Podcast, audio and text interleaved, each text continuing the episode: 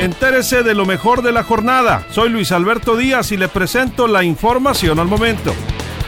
Sin paquete económico no se van los diputados del Congreso de vacaciones, es decir, están ya afinando la fecha para discutir la ley de ingresos y el presupuesto de egresos del gobierno del estado para el ejercicio fiscal del año 2021.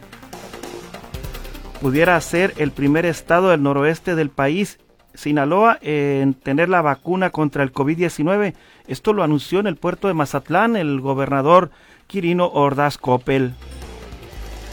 Alistan banderas rojinegras el sindicato de trabajadores del ayuntamiento de Mazatlán.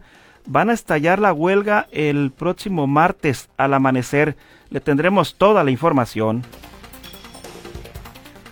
Apoyará Ayuntamiento de Guasave el pago de aguinaldos de la Junta de Agua Potable se medirá lo que tiene la cazuela del municipio para pagar aguinaldos, así lo adelantaba la alcaldesa Aurelia Leal.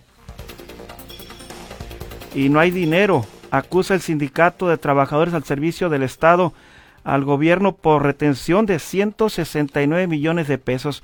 La lideresa de este sindicato, Teresita Ochoa, confía que les paguen antes de que termine el año. Luego de la tragedia ocurrida en la carretera eh, Mochis Topolobampo, donde lamentablemente murió un ciclista, están haciendo un llamado enérgico para dar con el responsable de este trágico accidente y que enlutó a la comunidad de ciclistas en la zona norte del estado. Y ya buscan en talleres de carrocería este automóvil que embistió a ciclistas en los mochis aumentos de la carne, el huevo, la tortilla y la leche dificultarán cena navideña. Esto lo comentan las amas de casa.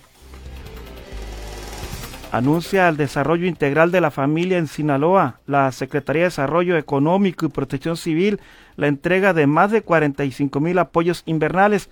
El trabajo ya se realiza ante las bajas temperaturas. Más información en línea directa portal.com.